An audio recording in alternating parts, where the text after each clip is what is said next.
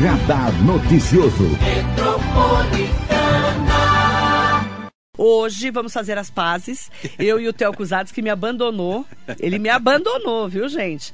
Ele sumiu, trabalhando que nem um doido. E hoje eu consegui trazê-lo na nossa Rádio Metropolitana para falarmos sobre saúde. Ele é especialista em gestão de sistemas de saúde pela Faculdade de Medicina da USP e a Fundação Getúlio Vargas. E é secretário de saúde de Mogi. Vamos fazer as pazes? Tô... Bom dia, secretário. Bom dia, Marilei, tudo bem? Estamos de bem agora? Não, eu, você sabe que você sempre morou no meu coração, nós estamos sempre de bem. Cê, é que nós ficamos, ficamos, fisicamente um pouquinho afastados, né? Você fugiu, é, né? É, no Marilei tá uma, uma doideira, muito, tá né? muito difícil, né? É uma fase muito, muito difícil, mas estão trabalhando, correndo, infelizmente não deu. Isso você também me convidou poucas vezes para vir, né? Então... Mentira, gente, do mentira. Vamos lá, vamos trabalhar? Vamos, senão Vamos... fica igual o Bolsonaro, né, Marli? É, não pode. Não tomar cuidado para não, falar? Tomar cuidado, tomar muito cuidado. Vamos falar de saúde e de uma grande preocupação que o Theo, inclusive, levantou, que são os hospitais e santas casas que estão falando em fechar 20 mil leitos. O motivo seria um novo piso da enfermagem, sancionado este mês, que pode, além de afetar a disposição de leitos, também ser responsável pela dispensa de 83 mil funcionários, segundo a pesquisa feita pelas maiores entidades do setor hospitalar do país. Pra você ter uma ideia, né, Theo? É, o diretor-geral da Confederação das Santas Casas e. Hospitais Filantrópicos do Brasil, Mário Bernardes, afirmou que o impacto financeiro pode chegar aos 6 bilhões e 300 milhões de reais no segmento. É um número alarmante e fechar 20 mil leitos num Brasil, no momento de pós-pandemia, realmente é preocupante, né? Bastante, Marilei. Serviços de saúde, a gente sempre torce para abrir e nunca mais fechar, né? Uhum. Principalmente quando fala de, se fala de leito hospitalar. E o Brasil tem uma característica, falando de hospitais, que a grande maioria são hospitais de média e baixa é, porte, médio e baixo porte. São aqueles hospitais, aquelas santas casas é, menores que, que, né, que dão conta do interior, que são as referências em, em muitas das regiões. Que já vivem não é, numa, numa dificuldade de financiamento grande, que se arrasta é, ao longo dos anos.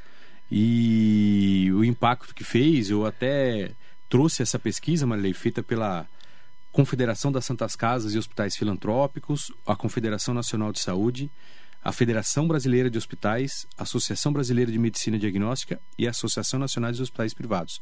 Ou seja, é uma medida é, muito bem-vinda. É, a, dentre todos os profissionais de saúde, obviamente, a gente sempre busca, quem principalmente está na ponta, né, Maria? A gente percebeu isso na pandemia, a importância da, dos profissionais de saúde que estão na ponta atendendo, no que atendeu a nós, a, enfim, a, a, um, a, um, parente nosso, um amigo nosso. É, e que precisa, sim, re, rever os salários, não só de enfermagem, mas de médico, de farmacêutico, médico, enfim. Agora, é, é igual conta de casa, Marilene, né? A gente recebe X reais e a gente tem que viver dentro daqueles X reais.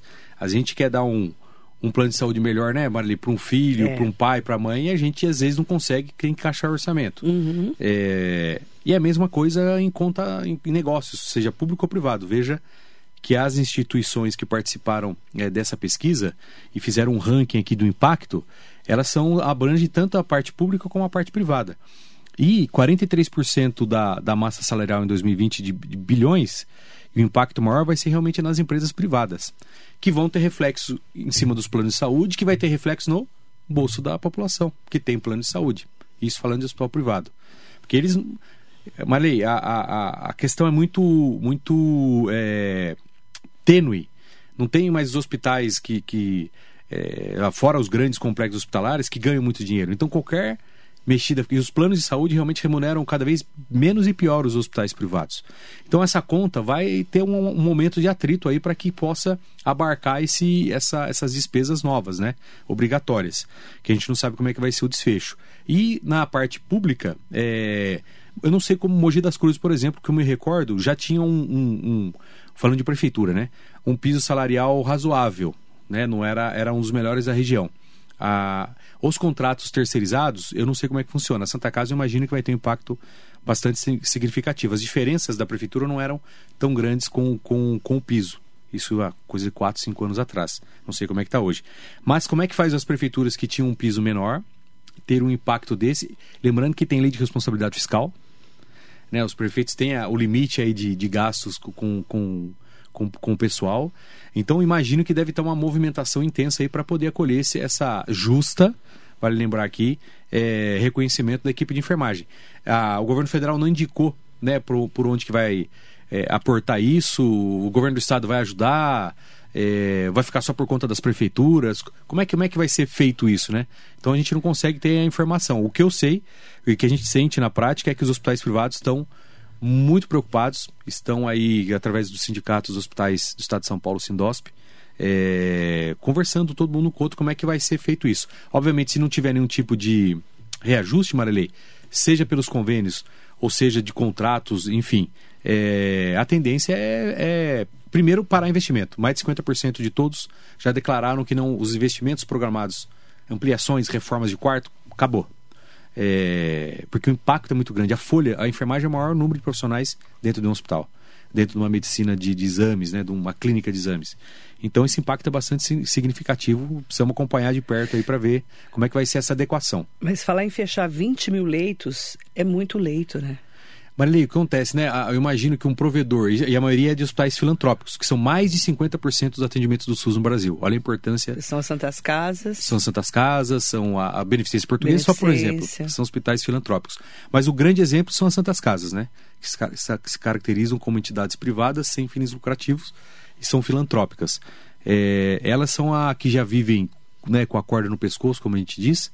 É, esse impacto é, é muito grande. 50%, 60% da folha de pagamento é para enfermagem dentro de uma, uma entidade hospitalar, como tem que ser mesmo. O impacto dentro de uma Santa Casa, por exemplo, de Mogi, de Suzano, né, a gente que lida no dia a dia vai ser muito grande e eles vão, é, os provedores, né, as mesas diretivas vão ter que reestruturar isso, essa folha de pagamento. Eles é vão isso? ter que reestruturar ou eles vão ter que demitir. Então, né, nessa pesquisa mostra que quais são as saídas: demitir funcionários de outros setores, é, de fechar setor. Então, 27% diz que vai, vai diminuir a operação. Ou seja, é, vai diminuir o número de leitos. A, a outra parte, existe gente que fala o seguinte: ó, eu vou contratar menos enfermeiro e mais técnico ou auxiliar. Que tinha um caminho inverso, né? Estava no Brasil, Marilei, é, cada vez mais contratando, porque nós temos lá o enfermeiro, o graduado, o antigo que falavam se não se usa enfermeiro padrão, que todo mundo ainda fala, mas um é, enfermeiro uhum. que fez a graduação em enfermagem. Fez faculdade. que fez a faculdade, é, exatamente, curso superior, curso superior de enfermagem.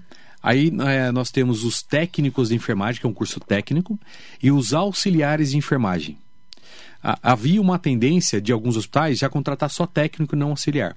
Então a diferença de salário agora entre o enfermeiro que fez a graduação e o técnico é de 30%. Então, o técnico tem que ser remunerado 70% do piso do enfermeiro.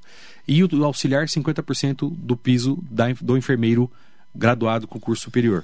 Então, a diferença entre o técnico, principalmente o enfermeiro, ficou pequeno. Tem muita gente falando, ah, eu vou contratar mais técnico e menos enfermeiro. Aí o Corém, obviamente, vai vir é, é, em cima, e o COFEM, que é o, conselho... que é o, número mínimo de enfermeiros, que é o Conselho Federal, Federal de Enfermagem e, o Conselho regional, regional, dizendo que dentro da legislação tem o um número mínimo de enfermeiros e técnicos e auxiliares. Então é uma remodelagem, uma readaptação é um momento muito difícil para a saúde é, é, do, do Brasil.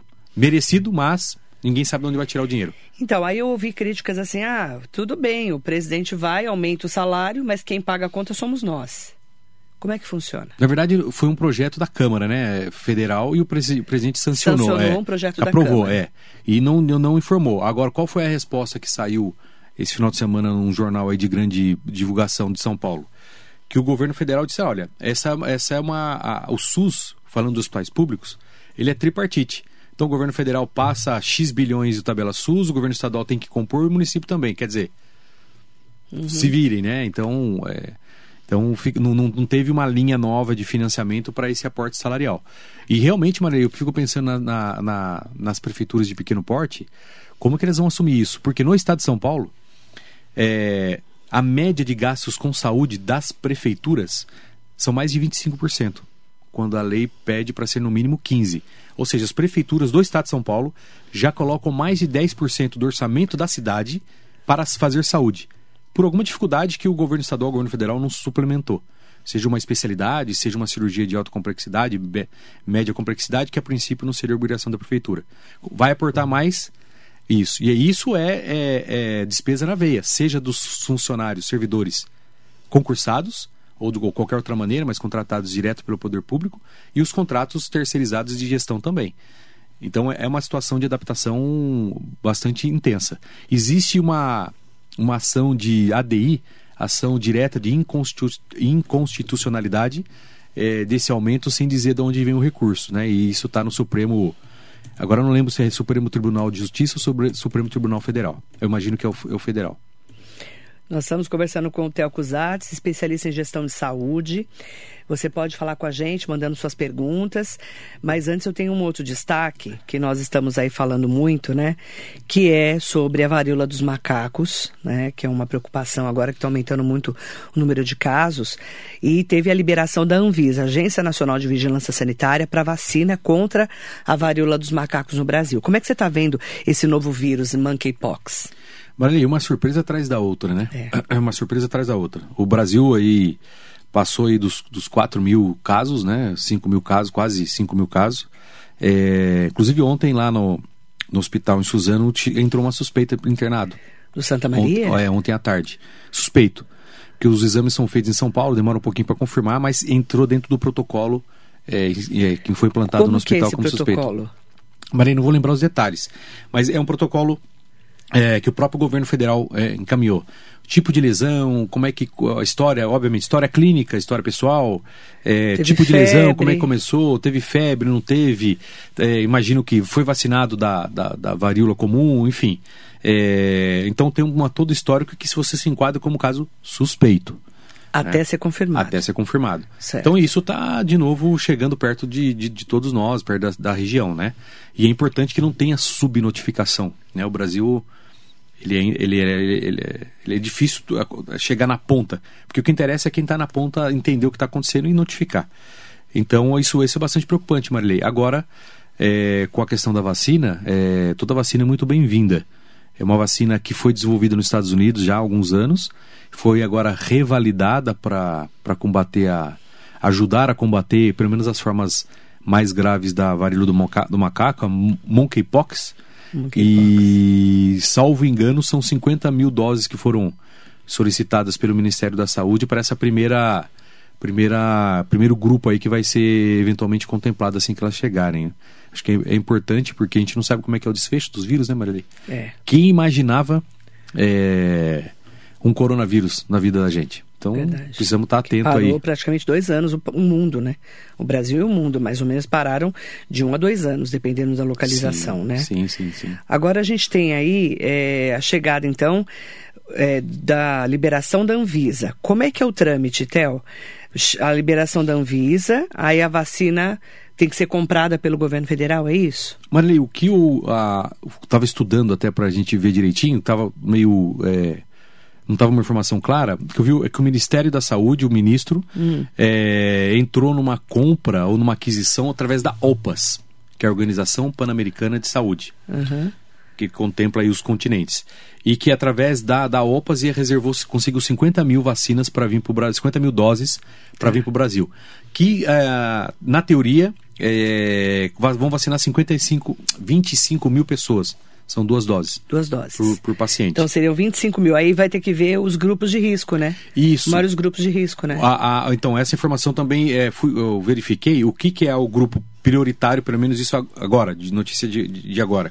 São os profissionais de saúde que estão em contato com os atendimentos. É. Tem sentido. Faz sentido. É, tem sentido. Profissionais da saúde, para esses 25 mil né? Porque são duas vacinas para cada doses. pessoa, duas Isso. doses para cada pessoa. Exatamente. E uh, interessante, né? Que a gente, eu estava conversando com alguns médicos, especialistas, eles falam muito sobre nós que somos mais velhos que tomamos a vacina, a vacina da varíola, uhum. né? E se ela ainda vale. Sim, sim Não é para esse, é porque é um vírus diferente, né? Isso é. A gente também tem essa dúvida, não tem? Então? Tem. Ah, os técnicos da, da Anvisa eles analisam a similaridade do, do vírus da varíola co comum, não, ou da, da conhecida, com essa variante que, que, causa a varíola dos macacos.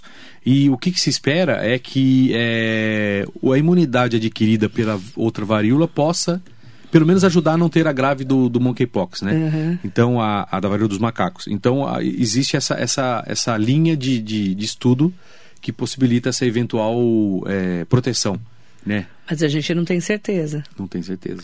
É interessante, né? Porque o vírus, ele é mutante. Sim. Então, é uma mutação e que muitas pessoas, é, especialistas falam que sim, que estamos... Quem tomou a, va a vacina da varíola estaria, é, pelo menos, im, é, imunizado contra essa forma de mais grave da doença, mas também não sabemos se, não sabemos. se é verdade isso ou não. E, Marilei, o, o, quando a gente toma vacina, é interessante isso, né? É, eu estava falando com um médico de São Paulo, é, que trabalha com a parte mais de estudos e tal, ligado ao Einstein, está dizendo o seguinte: quanto, quantas vezes você tomou vacina e fez um exame para saber se a vacina deu soro conversão, ou seja, que você desenvolveu a, a, a proteção? O Brasil não faz. Nem então, criança. E a gente só começou é. a falar disso com a Covid. Que vacina é essa? Imagina. Imagina. A gente nem sabia, tomava as gotas lá da. revolvinho, do eu sou da época do revolvinho, Marilei. Não é? É, então, mas a gente nunca perguntou que vacina é essa, para que se, se, ela se tem vários tipos de vacina. A gente foi entender de vacina agora com a Covid. Sim. Que a gente começou a entender um pouco melhor. Sim, né? sim, sim, sim. E aí, ontem, até trazendo destaque, eu não comentei ainda no radar sobre o debate da TV Bandeirantes, né? Que foi um debate importante, inclusive é, que ficou, claro, entre Lula e Bolsonaro, ali na treta dos dois, né? Um falando de mulher, o outro falando de corrupção e um tentando atacar o outro, né? Ali no, no meio do debate. Fora isso, tivemos aí Simone Tebet, né, a, a, candidata Soraya, que muita gente não conhecia, que é uma senadora do centro-oeste do país, e o Ciro Gomes, né, também. Além do eh, de muita gente falar para mim, nossa, Marília, eu nem sabia que esse candidato, porque que é o Felipe Dávila, que é do Novo, né? Muita gente nem sabe o nome dele. É, mas eu quero só colocar um destaque da, de ontem do, do debate, que foi sobre a vacina a Vera Magalhães, que é jornalista da TV Cultura, porque o pool foi entre Bandeirantes, TV Cultura, UOL e outras plataformas, né? Folha de São Paulo. E a Vera Magalhães fez uma pergunta em relação às vacinas, por causa da baixa cobertura vacinal, e ela colocou entre é, um dos problemas dessa baixa cobertura vacinal e também os reflexos de que o presidente é, sempre teve negacionismo em relação à vacina né? Até depois o presidente Bolsonaro, infelizmente, acabou atacando a Vera Magalhães, que, na minha opinião, foi desnecessário, totalmente desnecessário. Devia ter ficado é, respondido sem atacar a jornalista, né? E foi um dos pontos aí que eu acredito que o Bolsonaro escorregou. O presidente escorregou, né? Como ah, com esse ataque, foi totalmente desnecessário. Mas o ponto D, qual que é o ponto mais importante nessa história? A cobertura vacinal no país. As mães e os pais não estão levando os filhos para vacinar contra a poliomielite, o sarampo voltou. A, a gente está vendo a polio aí, infelizmente, voltando em alguns países. A BCG. Como é que você está vendo esse problema da cobertura vacinal? Já que a gente está falando tanto de vacina. Marilei, esse não é um problema de agora. Esse é antes da, não é de hoje. Não é de hoje, não é desse momento. Esse problema veio antes do Covid. Então a culpa não é do Bolsonaro. Não, na sua opinião? Não, não acredito. Lógico, quando, o, o, o, o, num, caso de pandemia, o presidente desestimula a, a vacina... E fala que não vai se vacinar? É, não, não é interessante, porque independente da pessoa, da opinião pessoal dele, ele está ele tá incorporado no cargo de presidente da República. Então ele é um líder, né? Ele é institucional. Ele é ouvido, né, né? o Marilei? Ele, tem, é, ele é disseminado que é a opinião dele. Então acho que nesse ponto ele está ele tá equivocado. É, não, não, concordo com outras coisas, questão de demora de vacina. O Brasil quase está vencendo vacina que o povo não quis vacinar a população. Então, e não entrando nesse detalhe, nesse mérito, a, a, isso não, é, não foi no Brasil. Mundial, a questão da poliomielite, Marilei, antes da. Na época ali, um pouquinho antes daquela surto de febre amarela, que nós vivenciamos bastante aqui, já estava com problema. Me recordo numa matéria grande que saiu na TV, é, da, da possível volta da, da poliomielite. Aí daqui a pouco a gente, a, a gente flerta de novo com a volta do sarampo. Isso antes do Covid, porque as pessoas esqueceram de começar a, a vacinar os filhos contra o sarampo também, então, altamente vindo, transmissível. Já vem vindo. Essa tendência. Lembra quando falavam que as vacinas davam autismo, causavam autismo? Então, a, a, começou aí a, um movimento mundial anti-vacina que eu sou totalmente contra, né? Os números estão aí. Nós estamos vivendo cada vez mais muito graças às vacinas. Tem efeito colateral? Até uma aspirina que a gente toma para dor de cabeça, se você lê a bula, tem efeito colateral. Tudo é na vida é pesar, né? É melhor o benefício do que o prejuízo. Então esse movimento é, é, é preocupante é, de, de as pessoas não se vacinarem. Não é de agora, eu acho que depois do Covid ela voltou com o mesmo tipo de problema de baixa cobertura vacinal. gripe. E eu não consigo entender o que se passa na cabeça da, das pessoas com tanta comprovação técnica e científica de essa baixa adesão às vacinas. É muito preocupante. É preocupante, com certeza. Estamos conversando com o Theo Cusat, especialista em gestão de serviços, sistemas de saúde. Ele que já foi secretário de saúde da Prefeitura de Mogi. Tem várias pessoas mandando perguntas. Mandar bom dia para o Sidney Pereira, bom dia. Stanley Marcos, Maria Ângela Pires, bom dia para o Bigêmeos. Vereador está aqui com a gente, ah, mandando bom Bigêmeos. dia. Bom dia. Para você acordando cedo, né, Bigêmeos? Foi dormir tarde, né? Você ficou reclamando que o debate foi tarde. Gente, o debate começou às nove da noite, terminou meia-noite. E o Bigêmeos tá com, tá com bebê ainda, Tá com né? bebê, aí já era, né? É. Marinês Soares Costa Neves. Bom dia, querida Marilei. Tel, meu respeito e admiração a você. Ah, bom dia, Marinês. Thaís Nascimento, a nossa guarda municipal. Grande Tel, bom dia, Marilei. Uma semana abençoada para nós. Amém. Amém. Bom, Bom dia, dia, Thaís. Thaís. Bom dia também para o Armando Maisberg, mandando um forte abraço para você. Tel, querido Tel, o melhor secretário de saúde que Mogi já teve. Imagina. O pessoal sente sua falta, Tel? Ah, não sei não, viu, Marilei? Você ouve Nem em casa, né? A- Nem sua mulher tá mulher sentindo sua falta. falta. Sua filha sim. Minha filha sim. E os cachorros é. também. Os cachorros também. São eu duas. tô na é. fase que eu tenho o cachorro que sente minha falta e minhas duas filhas. Se tudo correr bem. Se tudo correr bem. Se a gente chegar naquele dia meio. Você sente minha falta? Ah, o Marcelo sente minha falta. sábado. Alguém tem que sentir minha falta, não é possível, né? Tô brincando, gente. Mas o pessoal fala, né, é, que sente sua falta na secretaria. Tem, às vezes a gente encontra, Marilei, até aquela. Porque assim, a convivência profissional ou profissional é. Você viver com a pessoa, você tem ah, os, os sabores e os dissabores, né? Ô, Cada um tem um perfil. E tem muita gente que tinha uma relação um pouquinho mais truculenta, que às vezes encontro. Vezes fala, nossa, aí- aí- aí tô eu com saudade. feliz é. não sabia. Você Tô não com saudade. Falei, é, reclamava, né? E enchia Ó lá, viu? os pacová aí. Você era feliz e não sabia, você não fala? Fala, ah, lógico, aí Ó, aproveita, né, Aí você aproveita É, e lava a égua, como diria minha mãe. Mas imagina, né, eu sempre quando eu falo isso, falo que a gente. ah, se tem um ponto positivo, Marilei, na nossa época na secretaria, foi de ter feito um time. Sabe, de ter feito eh, todo mundo entender cada um naquele momento de, de administração a sua função, sua responsabilidade, com pouco problema de ego, que isso atrapalha muito a administração pública, sabe? E quando a gente sintoniza que o bem do paciente é em primeiro lugar, sem falsa, eh, mode- sem falsa declaração, eh, as coisas. É muito difícil a saúde, né? Então as coisas caminhavam, sabe? Mas você um pouco foi mais natural, né? Mas você foi muito atuante, claro que o prefeito Marco Bertaioli naquela época tinha o sonho de fazer um hospital. Sim, né? sim, o Hospital sim, de. Brás Cubas, que era uma lenda na Sim, cidade, né? sim. Eu sei porque eu acompanhei desde a época do Junge, É. que a gente falava em um hospital e parecia uma coisa impossível. Você foi importantíssima nessa época, né? Ah, foi, todos nós, né? Cada um ficou com uma, uma algumas responsabilidades. O, o- a superação do hospital, esses dias falando com o Bertoli, foi muito, muito interessante. Quando a gente tem um projeto desse, um, um hospital, uma maternidade, todo mundo, pô, mas vocês fazem um hospital, é muito grande para a cidade, é muito caro. Mas se você não tirar do papel e não se convencer que aquilo é viável, não sai do papel. Você vê, o hospital municipal, a metade do recurso é o governo federal. Nós não imaginávamos que ia conseguir. Agora, como é que funcionam as coisas? Se você não tiver o prédio e não tiver equipamento, você não consegue o dinheiro. Então não adianta falar que você vai conseguir o dinheiro antes de você mostrar que você vai ter aquela unidade para funcionar. Então a, a- a gente teve uma, uma, uma alegria muito, muito grande de ter uma, uma sintonia bastante. que colocou algumas, alguns equipamentos para funcionar, E Marilei. vamos colocar a César o que é de César. Se não tivesse o Hospital de Brás Cubas na Covid, a gente tava ferrado, né? Mogi das Cruzes ia depender muito, como várias outras cidades, do Estado. E É. o Estado montou um ou outro hospital de campanha. Mas não tinha estrutura para não tudo sei, isso. por favor, sem desmerecimento algum. Estou falando de Mogi das Cruzes. É, que suportou não, para, não só Mogi, como né, deu apoio para outra região. A região inteira veio gente Assim como, Marilei, a maternidade começou lá naquela época, com os técnicos da Secretaria de Saúde que fizeram todo o projeto, e da Secretaria de Planejamento, o secretário Cláudio, que ainda está na, como secretário, Cláudio né? Faria Rodrigues. Isso, foi feito esse projeto dentro da prefeitura. Que também vai resolver um problema de excesso de lotação de UTI neonatal, que é um problema há Então, anos e anos daqui. E aí, nós vamos tocar nesse ponto da, da maternidade, né? Porque a maternidade, o que, que é a maternidade, né? O hospital está pronto.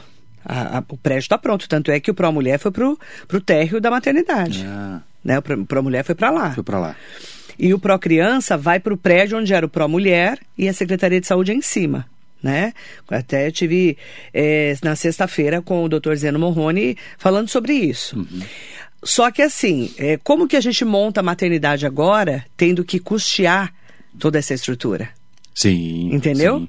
Então as pessoas ficam perguntando pro prefeito Caio Cunha é, quando começa a funcionar a maternidade. Então ele abriu a caixinha de perguntas do Instagram dele essa- esse final de semana, porque eu acompanho todos, todos e tudo, né? Fico ali sempre. acompanhar. É, porque senão, senão não seria jornalista, né? É, e ele, ele fala que precisa do dinheiro para custear cerca de 4 milhões de reais por mês para a maternidade. Então você tem que ter uma estrutura, tem que ter dinheiro. Só que nós estamos no mês de agosto. Um mês que nós pegamos é, um ano difícil. Sim. Que nós gastamos muito dinheiro ainda com a saúde, com a retomada das cirurgias, exames e tudo mais. Sim, sim. Como é que você vê esse custeio tão grande de uma maternidade? Porque, pelo que tudo indica, só vai, voltar- só vai começar a funcionar a maternidade de Mogi em 2023, pelo que eu entendi. Qual que é a Tá. sua análise? Eu sei que você está fora, Sim, sim. mas de fora às vezes é melhor analisar, né? Marilei, eu vou falar com uma visão de 4, De 5 fora, anos atrás, tá? Que tá. foi quando foi concebida a maternidade. Ah, não há necessidade, ou não tinha naquela época, de ter duas grandes maternidades em Mogi. Não precisava ter. Por- o porquê? Porque a Santa Casa já tem uma parte. né, Hoje ela faz toda a maternidade da Que vivia lotada. que vivia lotada.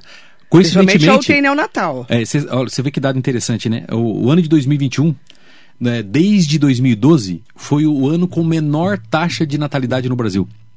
Menor parto, menor, menor número de partos nascidos no Brasil por causa da pandemia. Alguma- mudou. 2000 e... 2021 e 21. foi o menor número de nascidos desde 2012. Então, Acho assim, diminuiu o número de pandemia, partos. né? Pandemia. Pandemia, enfim, né, gente? Por, por diversos motivos. Medo. Medo, enfim. E eu É. lembro de médicos falarem, não é hora de mulher ficar grávida agora. Isso, lembra? li- Falamos aqui na Veio rádio. o Zika, depois veio o coronavírus. Veio lembra? Zika, lembra? Também amedrontou muitas Chikungunya, pessoas. Chikungunya, ah, o pessoal com vírus. medo das, das microcefalias dos bebês. Sim, sim. Isso tudo eu acompanhei. E teve médico aqui, ginecologista obstetra, falando: não é hora de engravidar mulheres. Durante a pandemia. Durante a pandemia, em coronavírus. 2020, eu, eu falei aqui O na reflexo está aí. rádio. Eu- 2021 foi a menor taxa Desde 2012. desde 2012. Isso. Agora, o que precisa fazer? Reorganizar. Né, Marileito? Aí, como disse, de novo, opinando quem está fora e com informação de cinco anos atrás. O que, que a Santa Casa vai fazer de parto? O que, que a maternidade nasceu por um motivo? Foi aprovada pelo governo do Estado de São Paulo. A Santa Casa é regional. E isso, para os partos, ela tem uma referência só para duas cidades oficialmente: Bi- Biritiba, Biritiba e Salesópolis. Salesópolis e Guararema, salvo engano, para alto, alta complexidade. Não me recordo direito, pode estar falando bobagem. Mogi, Mogi das Cruzes. Biritiba, Salesópolis e Guararema. Isso. Para alta complexidade. E outra, em Guararema tem Santa Casa, mas... baixa complexidade. É, mas não tem, não tem maternidade. Não tem UTI neonatal. Então não tem UTI neo- neonatal. Isso, é. Então são quatro cidades. Salvo engano, são isso. Mas o Fora- grande volume é Mogi, né? Fora o que deve vir de, de outros lugares. Sim. Mas o mais é, importante, os, os números maiores são dessas cidades em Mogi, Ok. obviamente. E a UTI neonatal sempre ficava lotada, é angustiante. Esse problema, desde 2002, a Santa Casa tem esse tipo de problema. A cidade tinha esse tipo de problema. E daí nasceram os números técnicos validados pela Secretaria de Estado da Saúde que Mogi cabia mais uma maternidade. Agora, se ela vai ser regional no que, que vai ter lá, o que, que vai ter na Santa Casa, não existe dois grandes dinheiros, né? Você precisa saber o que você vai usar. E, paralelamente, Marilei, é, a- o plano de trabalho ele, tinha que, ele tem que funcionar do meio da obra para o final. Já aí, governo do estado, governo federal, ó, tá pronto, fazendo gestão técnica e política, né? Você Vamos tem um, lá, Você tem um custeio lá. e vai passar o perigo, né? Vamos lá. Nós estamos em agosto, a 32, 33 dias da eleição para governador do estado de São Paulo. Nesse momento, a gente não sabe quem vai ser o governador. Sim. certo? Claro que o prefeito Caio Cunha já conversou com o Rodrigo Garcia, com o governador do estado de São Paulo, com o secretário Jean Gorenstein, secretário de Estado da Saúde. Está tudo pactuado. Vamos investir, vamos. Governo federal já deve ter conversas, acredito que sim, que eu não conversei com o prefeito exatamente sobre o governo federal.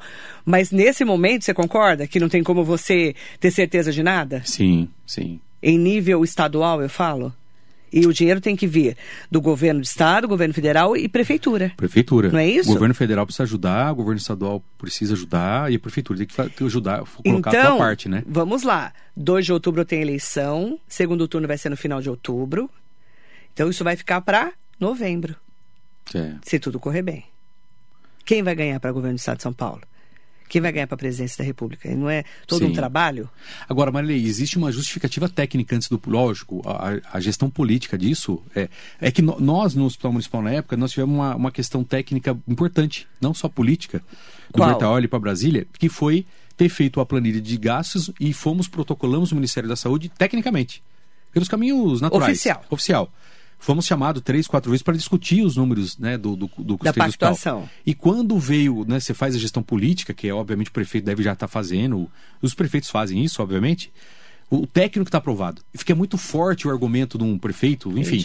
Quando fala, o, o governador, está aprovado pela sua equipe técnica o valor do, do, da minha maternidade, do meu hospital. Independente de quem vai isso ser o é- governador. É, isso é sempre é muito importante, né? Tá. Caminhar paralelo a isso, porque custear um hospital, Maria, é muito caro mesmo. É muito caro. E aí parece que são 4 milhões de reais por mês. A maternidade. Mais que o hospital municipal, então. Mais eu não sei quanto está o hospital hoje, mas. Eu estou falando é. do, da previsão, tá, Muito gente? alto, é. Tá? Então, isso tudo, é, é por isso que eu estou te falando. A maternidade de Mogi, a Marilê que está falando, tá?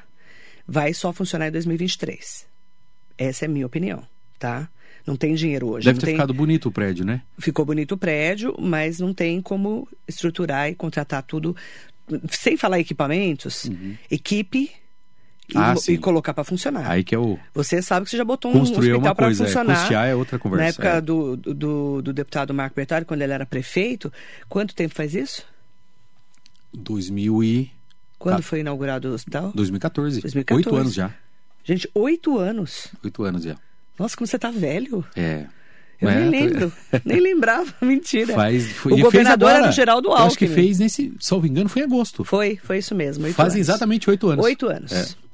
Bom dia, vereador José Luiz Furtado, mandando um bom dia especial para você. Bom dia, Zé Luiz. Amélia Trípoli está aqui com a gente, grande Tel, saudade de ouvir suas considerações e, fala, e falas muito pontuais. Venha mais. um abraço. Heloísa Moreira, Roberto Robinson, Silene Furlan. Um beijo para Maria do Rodeio, Maria Souza Oliveira. Bom dia, Marilei. Bom dia, Altel. Que Deus abençoe muito a semana de vocês. Fala-se muito em humanização nos hospitais, mas a falta desse procedimento é total no município. Quer saber? que fazer? Onde realmente requisitar? Maria do Rodeio. Maria do Rodeio, bom dia. Maria, isso é muito da unidade, né? É, é particularmente é, é, é o, o, diretor clínico, o gerente, a, a chefe de enfermagem, o gerente administrativo tem que ter isso no, no DNA, né? E serem é, cobrados. É, imagino que ela está falando de uma área pública, é, cobrados pela administração disso, né? Isso tem que ser uma, uma cultura, né? Exigir isso com todas as dificuldades que cada unidade tem, isso tem que estar tá institucionalizado. Não é fácil, né? Mas é uma, isso é uma, é uma obrigação mínima, Marilei, tratar bem a, os doentes, né? Hugo Marques, Carla Secário, Tom Santos, bom dia para o nosso amigo gente, gente boa Santista, ah, Santista, Tel. Aí, um beijo, Tom. Sandra Gonçalves, bom dia Marilei Linda, bom dia Tel. Estamos com muitos problemas nos centros de que tratam câncer também.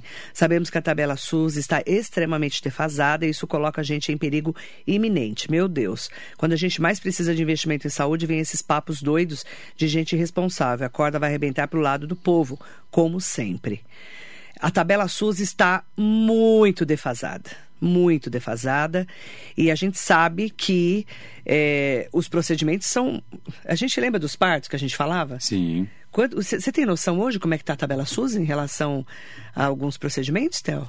Marley. Porque você estava, eu... quando estava na prefeitura, sabia de cor, né? Sim, sim. Até é... eu sabia de cor. Marley, mas assim, vamos só fazendo uma justa colocação. Nunca é só a tabela SUS, tá? Não. Não. Sempre vem um dinheiro aí ah, junto, uma, uma, uma contratualização, Explica um dinheiro gente. de incentivo. É... Como é que funciona? Você, é que você tem que ter um controle de uma produção mínima. Mil consultas é, vezes X valores, né? É. Uma consulta 10 reais, X reais. Mas sempre vem outros dinheiros de incentivo. Lembra dos Pró Santa Casa? O caso de Santa Casa que eu me recordo. Vem o Pró Santa Casa, é, vem, outros, vem outros dinheiros. Ajudar é. nesse, nessa estrutura. O, o, quando fazia a questão do parto humanizado, vinha um dinheiro de custeio para ajudar o parto, não era só o valor unitário do parto. É pouco, tá? Não estou dizendo que muda significativamente, tá. mas, mas não é só esse dinheiro, só para explicar tá. para quem está nos ouvindo. Mas é muito pouco. Mas independente disso, a, a, a diferença é muito grande. A, a, a gente teve uma, uma recente experiência, Marilei. É, o governo do estado lançou um programa para entidades privadas também fazerem um mutirão de cirurgias. E falou: ó, vamos pagar duas vezes a tabela SUS. Até onde eu tenho conhecimento, quase ninguém quis. Não, né? Não dá. Porque não vale a pena. N- Não, não é não vale a pena. É, você não, paga. E, e ninguém consegue, né? Ó, ó, isso aqui custa, um parto custa dois mil reais. Olha, duas vezes a tabela SUS dá, eu não vou me recordar, do, 1.200, duas vezes a tabela. Mas quem que vai tirar os 800 reais pra... Gente, a, gente, é, a saúde é muito sensível, É. mas, mas todo mundo tem que tocar no assunto de custo. É porque vale, é investimento no muito fim alto. da conta, é, é- Quem vai pagar a Quem conta? vai pagar a conta? Eu Essa queria ir é a pra Disney todo ano, né? Queria levar minha filha, nunca levei ela pra Disney, tô juntando pra levar. Não dá pra levar todo, né? Nunca levei, não levei ainda. Eu demorei muitos anos. Mas é, vai fazer 10 anos eu não pagando. levei, porque não dá. Eu tô dizendo, trazendo para a área de administração é a mesma coisa. Então, assim, é, difícil. não dá, e aí não, acaba não acontecendo. E quem que fica com essa responsabilidade? Os- as filantrópicas. Carla Secário, muitos leitos fechados e com isso quem sofre são cidadãos e munícipes. É sempre, infelizmente, né? Infelizmente. Vânia Regina, o melhor gestor de saúde de todos os tempos, mandando um bom dia para você. Ah, imagina. Bom dia, Vânia. Mandar bom dia para Rosemara Camargo, para o Fernando Hilário, bom dia, Fernando, mandando um bom Fernando, dia bom para o dia. Theo, Carlão Serralheiro, Atília Greco. Theo, volta pelo menos como vice-prefeito, precisamos de gente com diálogo e público. Ah, diálogo imagina. público. Um beijo. Atília. Ana do Badra, bom dia. João Paulo Teodoro Barbosa, o Nelson Prado Nóbrega, o Jacaré da Rodoviária de Arujá, junto com a gente, sempre aqui no nosso radar noticioso. Tem várias pessoas mandando recado pro Theo. É, Mariso Meoca, um beijo pra você. A Rosemara Camargo falando que o Theo faz muita falta sim. Flávio Ferreira Matos está aqui com a gente. Oi, Flávio. Bom dia, Marilei. Bom dia, ao Theo. O maior problema para Santas Casas e hospitais públicos é a falta de correção da tabela SUS, sem reajuste desde 2009. Para se ter uma ideia no impacto do setor, só a inflação acumulada nesse período é superior a 290%. O SUS é um importante recurso para todos. Ele está colocando aqui, né, sobre o SUS. Deixa eu só atualizar aqui. É muita mensagem, que bom, né? O SUS é muito importante recurso para todos, porém precisa ser reformulado e corrigido. Será um grande desafio para os próximos governantes e políticos que serão eleitos no próximo pleito. O piso da enfermagem é justo, porém precisa acertar as correções da tabela SUS e repasses para poder atender. Abraços e excelente semana para todos. Ele falando da tabela SUS Sim. e do repasse também do valor aqui dos enfermeiros. Enfermeiros, é. Que é justíssimo. Sim. Mas como é que vai pagar a conta no final? Marilei, o que eu preciso começar a pensar é mudar o sistema de financiamento, sabe? Os municípios, eles têm que ser é, mais... é, receber mais recursos do governo federal e ser mais responsabilizados, mas ter mais flexibilidade. É, esse é um modelo falido de, dessa remuneração do jeito que está hoje. É Não dinheiro tem que, que, que não você jeito, não né? consegue fiscalizar também, é, de- é pouco e você não sabe direito. Quem é o gestor já tem dificuldade de acompanhar as despesas. Então, o modelo de financiamento, na minha opinião, tinha que ser o município é, receber mais recursos, que vai, vai muito dinheiro para o governo federal e volta menos. Voltar mais. E ele ser efetivamente res- mais responsabilizado, É. ter mais flexibilidade, Marilei, sabe? De, de- porque vem dinheiro que vem engessadinho. Ó, tem remédio que você precisa comprar com três dinheiros: um, um quinhão, um terço de dinheiro federal, um terço de dinheiro estadual e um terço de dinheiro da prefeitura. Como é que você faz uma licitação dessa? Então, E às vezes não é um- o remédio mais é, atualizado para aquela doença. Enfim, acredito que tem que rever o modelo de financiamento com mecanismos de controle mais a- a- atualizados e com mais flexibilidade para atender necessidades como o das Santas Casas. Bom dia para o Cláudio Costa. Bom dia, querido. Mandando bom dia. Bom dia, Devani Cláudio. Barbosa. Bom dia, rainha do rádio. Um beijo, querido. Obrigada. Nosso especialista Tel, especialista em saúde pública, abraço para você. O Devani está mandando. Ah, bom dia, Duda. Penacho, um beijo para você. Mandar bom dia também para Fábio Donizete aqui com a gente. É, bom dia, Marilei. Sempre secretário TEL. Secretários, todos os municípios se responsabilizassem pelos seus munícipes, os atendimentos seriam bem melhor, inclusive em Mogi. Marilei, você sempre faz falta em nossas manhãs. Obrigada, Fábio. Um beijo grande. Alguém sente minha falta, olha. É o Fábio. Achei. Tem mais gente, Marilei? Será que não é só o Fábio? Acho que é só Tem o mais, Fábio. é. Acho que é só o Fábio. Um beijo, querido. Ele está falando aqui, é, cada município se responsabilizar pelo seu paciente. Isso dá, Theo, para fazer? Difícil. É por estrutura, né, Marilei? É por estrutura. Tem município que tem pouca arrecadação, às vezes não tem. Eu vou falar de técnica, né? Tem, tem pouca arrecadação, tem. é, mal tem uma Santa Casa que funciona bem. Nós temos isso nas cidades aqui do lado. É, e às vezes não tem governante querendo fazer saúde como prioridade, né? Então, a, Junta o Bertaioli técnico. tinha, lembra? O primeiro, o primeiro governo era saúde e educação prioridade máxima. Então, ele de- desempenhou energia, é, políticas para isso, para colher frutos e o Parque Tecnológico de Saúde duplicou em Mogi. Foi uma prioridade de governo. Então, às vezes tem prefeito que não tem como prioridade de governo ou não pode ter naquele momento. Mas, enfim, saúde só melhora se for prioridade de, de governo. Político, a política e o técnico. E o técnico Tem sempre. que juntar os dois. Sim, sim. Né? Por isso que saiu o Hospital de Brás Cubas. Exatamente. Senão Sempre bons projetos e o agente político daquele momento, o prefeito, e a Câmara Municipal, obviamente, a Mogina, na, na nossa época, eu sempre agradeço a Câmara, sempre foi muito participante para ajudar. Enfim, os agentes políticos têm que ter projetos para exigir dos outros governadores, do governador, do presidente, dos, enfim, dos outros governos, ajuda para sua cidade. É, é, é muito forte, Marilei, quando um, tem um alinhamento técnico e político para o bem da, de uma cidade. Vamos sair de Mogi, vamos para Suzano. Quando tiver o Hospital Federal em Suzano, vai ser um salto de qualidade na saúde da cidade. Suzano vai. Estava falando bastante isso Concorda com, comigo? com o Pedro Ishi, que é o Pedro Ixo, o secretário. secretário, o Rodrigo Axuxi, Rodrigo Axuxi, que Suzano vai ter. O Um Suzano, salto de qualidade, como teve Mogi. como teve Mogi, Você por quê? concorda? Tem uma UPA, que precisa, pelo menos uma em Suzano, né? E não tem É, nenhuma não tem nenhuma, agora. é. Então, Porque uma ficou lá no governo do, do ex-prefeito. Marcelo Cândido, lá, salvo engano, lá Foi lá do PT, quando, quando, é. ele era petista ainda. Ele já foi PDT, já foi PSOL, já foi caçada até o título de eleitor dele, pra você ter uma ideia quanto tempo faz isso. e ficou lá parada aquela UPA. Sim, sim. Né?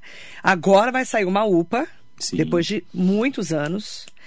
E agora vai ter, né, se tudo correr bem, eh, o ano que vem, pro, pro 2023 para 2024, o Hospital Federal.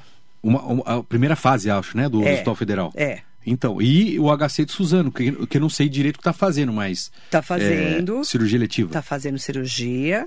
Também depois de. to- Três governadores inauguraram. O Geraldo Alckmin, que agora já é vice do Lula. Aham. Márcio França, que agora é candidato ao Senado, que era governador. Sim. E o João Dória. Essa é Depois o Rodrigo Garcia, que conseguiu. Quarta inauguração. Consegui... Não, ele pelo menos não veio aqui fazer blá blá blá. Pelo menos ele veio e colocou a cirurgia para funcionar. Sim. Mas foi importante na época da Covid também. Sim, sim. Não pode esquecer disso. Claro, claro. Né? A gente fala mal, mas tem que falar bem quando, quando acontece. Sim, sim. Tá? Só estou colocando para a gente poder é, trazer é, o contexto. Contextualizando, né? né? Contextualizar, né? Mas olha, com o HC de Suzano, Hospital Federal, a UPA e outras, tem uma clínica da família muito bonita E a que, Santa eu, Casa, que eu passei com esse Pedro, acho que não, não inaugurou ainda. É, que vai, tá, vai, vai que ter, vai ter um impacto muito importante para então Suzano. vai ser um salto de qualidade na saúde. Mas é prioridade de Suzano. governo. Então, aí é política com técnica. Eu, infelizmente, eu não consigo ler. Gente, tem muito comentário. Mandar bom dia para todas e todos que estão aqui. Muito obrigada por tantos comentários. Estavam com saudade de você, Theo. Não era de Tá mim. vendo? Você não me convida para vir? Você está convidado. Vou ficar de bem? Belém, sempre- Belém? sempre estamos. Belém, Belém, nunca mais ficou de bem. Eu quero mandar bom dia. Eu peço desculpas, não consigo ler todas as, eh, todas as perguntas. Tem muita pergunta bacana aqui. Aproveitar, né? É, não consigo ler para. Como é que é? Fátima Falcão tá brava perguntando, falando que o candidato dela, o Bigemos, foi dormir tarde por causa da bebida. Já expliquei. Não, não foi isso que a gente Bebê. falou, não, do bebê. um bebezinho. Ô, Fátima, é o bebê, não é bebida. Ele tem um bebê. Como é que ele chama o nenezinho dele? Eu não É, não lembro. me recordo. Não lembro. É. Um- ele tem um nenezinho. Não, e detalhe, é, agora que parece que ele estava melhorando para dormir. Não é de beber, né? Ele não estava bebendo, não. E eu também não estava bebendo ontem, É não. assim Eu as assistindo. coisas, Marley? Eu estava assistindo o debate, tá? E acordei 4 horas da manhã. É. Firme e forte. Tá? Desculpa, viu, Fátima, se você entendeu isso, tá? Não é bebê de bebida, é bebê de nenê. Ele tem um nenezinho, que é a coisa mais linda, inclusive. É. Tá bom? Eu mandar um beijo pra Virginia Gonçalves, Cláudio Costa, Fernando Rossi. Tem um monte de gente mandando bom dia pra você. Davi, eu sabia que era bíblico, eu só não lembrava o nome. Um beijo pro Davi, pro Bigêmeos e pra esposa dele, a mãe do Davi. É o bebê Davi que andava dando problema pra É. dormir. Ô, Gêmeos, se, se for tomar uns goles, chama gente, né? É, se vou beber, deixa... mas de, de domingo é difícil sempre, porque vai acordar 4 Nossa horas da manhã. Senhora. Eu só fiquei até meia-noite acordada porque eu tinha que assistir, porque é lição de casa pra mim. Fátima Falcão, um beijo para você, tá, minha querida? Bom dia. Um beijo também pro Davi, pro Bigêmeos e pra mãe do Davi. Obrigada, Tel. Tá Obrigado convidado para voltar. Tem um monte de gente aqui falando. Que. É que a gente contextualiza. Eu falo que saúde, gente, é muito difícil de falar porque você tem que entender saúde. O Tel é um dos grandes especialistas que a gente tem na região do Alto Tietê, todo mundo sabe disso. Esteve dentro do poder público, agora está fora do poder público, por isso que tem essa visão macro da saúde, né, Tel? Não é fácil. É, é, são realidades. Eu, eu gosto de fazer, Marlene. não- não- tem muito. Tudo, tudo na saúde é muito difícil. É difícil para quem não gosta, né? Eu, é o que eu só sei. Se eu sei fazer alguma coisa, mais ou menos, é fazer. Cuidar de gestão de saúde, né? Então eu gosto muito, mas obviamente é muito estuda, complexo. né? Eu me dedico a isso, eu estudo, é minha vida, né? E fazer isso, cuidar da, de saúde. Então é muito complexo os sistemas, né? Precisa entender. É. Mas, Marlene, independente da, da questão de complexidade, você tem que ter sempre uma missão, né? Que é querer cuidar das pessoas. É. Se- é uma área que, se não gostar de pessoas, faz outra coisa. Obrigada. Obrigado a você, Marlene. Para você que nos acompanha, ótima semana, muito bom dia.